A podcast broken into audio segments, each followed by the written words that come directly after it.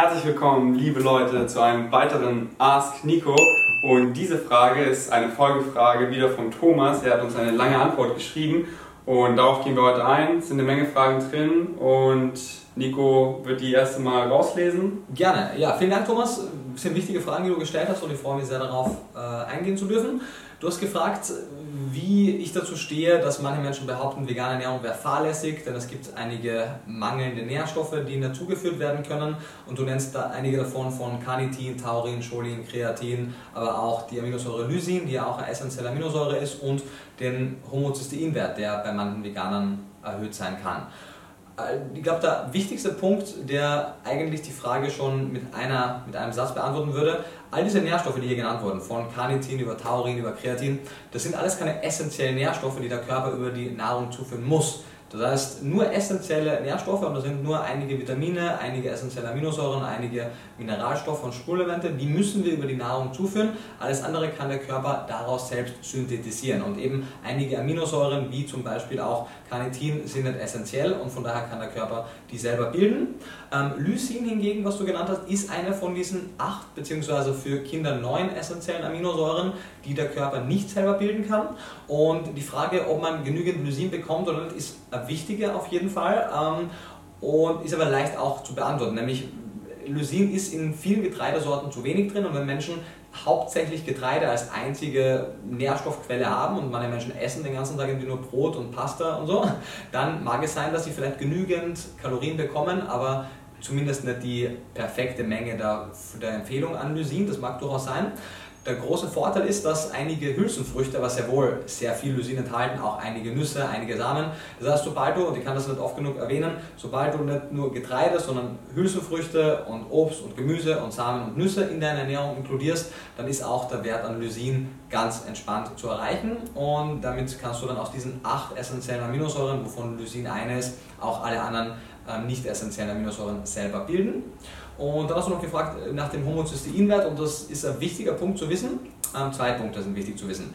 Es stimmt, dass ein erhöhter Homozysteinwert ein äh, eigenständiger Faktor für ein erhöhtes Herz-Kreislauf-Risiko ist und das ist auch, würde ich sagen, einer der Punkte, warum in manchen Studien Veganer nicht so überraschend gut abschneiden, wie man das eigentlich von ihnen erwarten würde. Und es sind aber dann meistens Veganer, die A, sich nicht ausgewogen vegan ernähren, denn wir haben schon gesagt im letzten Video, dass vegane Ernährung nicht automatisch eine gesunde, vollwertige Ernährung sein muss, sondern dass sie erst, wenn sie vollwertig ist und gut zusammengestellt ist, gesund ist und dass Homozystein von Vitamin B12 abgebaut wird. Und das heißt, wenn wir einen Vitamin B12-Mangel haben, also sprich nicht supplementieren oder uns keine andere zuverlässige B12-Quelle besorgen, dann haben Veganer definitiv einen erhöhten Homozysteinwert.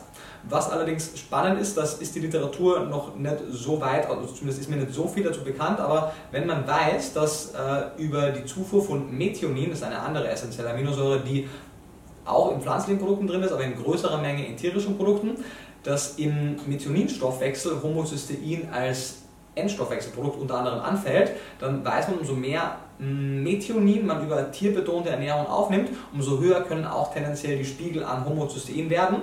Und das ist dann doppelt fatal, denn wir wissen, dass spätestens ab dem 50. Lebensjahr ja auch in Amerika den Nicht-Veganern empfohlen wird, B12 zu supplementieren, weil die Aufnahme dann im Dünndarm auch für omnivore Personen nicht immer gewährleistet sein kann.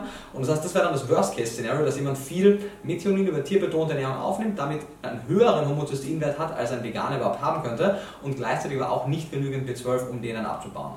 Das heißt, die Sache ist ganz einfach, wenn man sich vegan ernährt, sollte man wie jeder Mensch über seine B12-Versorgung Bescheid wissen, dann kann auch der Homozysteinwert nicht erhöht sein.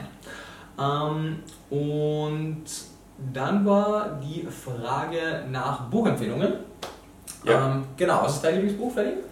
Ähm, äh, You are the Placebo, aber das hat jetzt nichts mit veganer Ernährung zu tun. In dem Bereich ähm, How Not to Die, obwohl ich es noch nicht fertig gelesen habe und das jeder empfiehlt, aber so viel wie ich gelesen habe, ich würde sagen ein Zehntel, ist richtig gut. Ja. Und äh, deswegen kann ich das mit gutem Gewissen empfehlen. Ähm, er hat ja zwei genannt, äh, und zwar das von Dr. Jakob, das hat mir Nico gerade geliehen, das lese ich auch, das ist extrem gut, das ist natürlich sehr fachbezogen, also schwer zu lesen, das würde ich, kommt immer darauf an, wie man ein Buch empfiehlt und äh, das würde ich keinem empfehlen, der neu in dieser Thematik ist, auf keinen Fall, aber es ist richtig krass. Und das andere, was er hier geschrieben hat, war auch right. How Not to Die, genau. Und ähm, ja, Was würdest du empfehlen? Ja, ähm, also ich würde auch sagen, wenn ich nur ein Buch jedem Menschen empfehlen könnte, dann wäre es einfach How Not to Die von Dr. Greger. Das Buch von Dr. Jakob finde ich, wie Ferdi schon gesagt hat, sehr, sehr gut, aber es ist einfach ein sehr dicker Schwaden, der auch praxisrelevant ist, aber ich glaube, viele Leute aufgrund des Umfangs einfach abschrecken würde. Ansonsten ähm, habe ich hier noch ein paar Bücher mitgebracht. Es gibt, du kennst ja meinen Bücherschrank, da steht relativ viel drin, was lesenswert ist, aber ein paar Sachen, die auch Klassiker sind. Äh, Im Englischen heißt die Starch Solution, im Deutschen die High Carb Diät von Dr. John McDougall. Ein sehr, sehr gutes Buch, auch mit viel Literatur im Anhang, ein sehr, sehr empfehlenswertes Buch.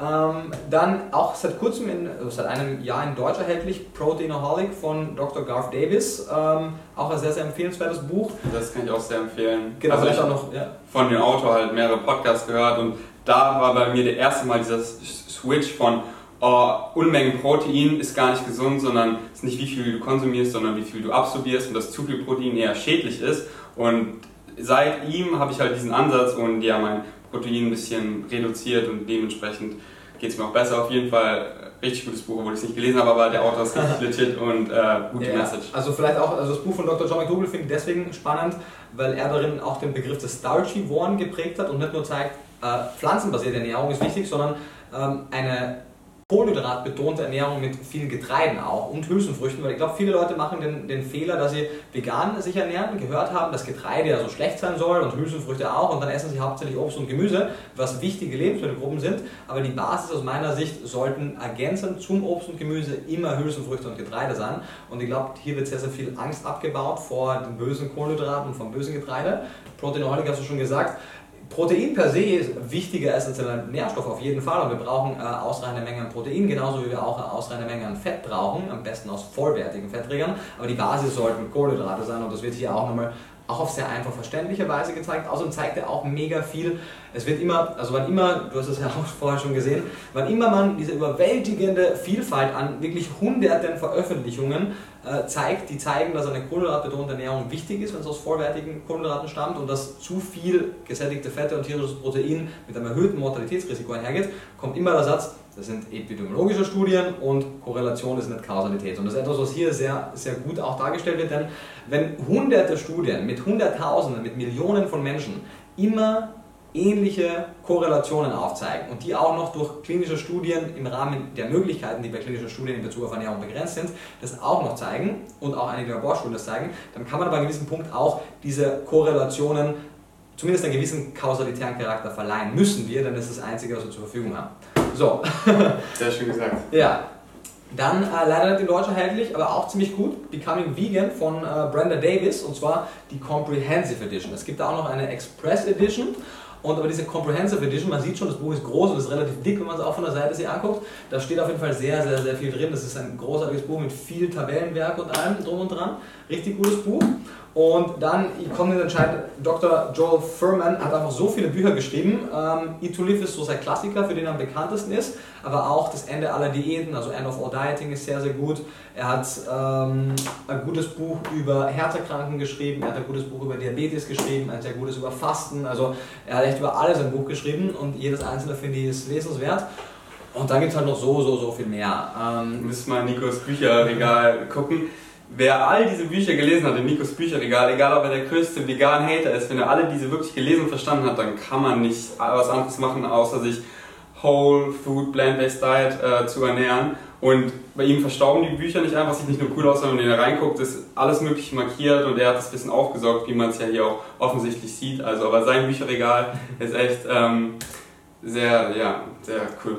Ja, und ansonsten gibt es noch so, so, so viel mehr. Also von, ich glaube, die Klassiker, die jetzt noch nicht genannt wurden, Dr. Caldwell Esselstyn hat großartige Bücher, Dr. Neil Barnard hat große Bücher, ähm, dann die Söhne auch von denen. Also T. Colin Campbell hat auch mit Whole extrem gutes Buch geschrieben, China Study kennt eh jeder, aber auch die Söhne. Also Dr. Thomas Campbell hat China Study Solution geschrieben, Rip Esselstyn, der Sohn von Dr. Esselstyn, hat The Ancient Two Diet und Plant Strong geschrieben. Und dann gibt es so, so, so viel mehr noch. Also sobald man auf, irgendwie auf eins gestoßen ist, eröffnet sich so eine riesengroße. Und wer wie ich nicht so gerne liest, sondern mehr die Kernaussage von den Leuten selber hören will und dafür kommt bald eben das Plant-Based Symposium raus, wo wir all diese Autoren, also Nico, interviewt hat und er richtig gut die Kernmessage aus ihnen rauskitzelt und äh, ja, da ist eben gut auf den Punkt gebracht und das kommt, wann kommt es raus? Im Oktober auf jeden Fall. Im Oktober. Ja. Ich habe ja das Privileg zu schneiden, mir fünf, sechs Mal anzuhören und lerne so viel dadurch. Und ich würde nicht sagen, dadurch kann man sich die Bücher sparen, aber es ist auf jeden Fall äh, eine gute Alternative, wenn man sagt, okay, das Buch ist mir zu groß, oder ich will die Kernaussage, diese Talks sind einfach unfassbar gut. War noch eine Frage hier drin? Ich glaube nicht mehr, oder? Ich glaube, das war's dann, genau. Also vielen Dank für, von, auch an dich, dass du das so großartig schneiderst. Ab Oktober kann man es äh, gucken. Wir werden noch das genaue Datum bekannt geben. Man kann aber jetzt schon auf meiner Website, auf nicorittenau.com, gibt es einen eigenen Reiter Plan des Symposium, sich da schon kostenlos registrieren und äh, ich denke mal, in den nächsten Wochen wird auch die offizielle Seite online gehen und Newsletter von dir bleibt man ja up to date, oder? auf jeden Fall. Ja. Genau. Dann, wenn ihr irgendwelche Fragen an die Meister habt, schreibt in die Kommentare und wir sehen uns im nächsten Ask Nico. Peace out.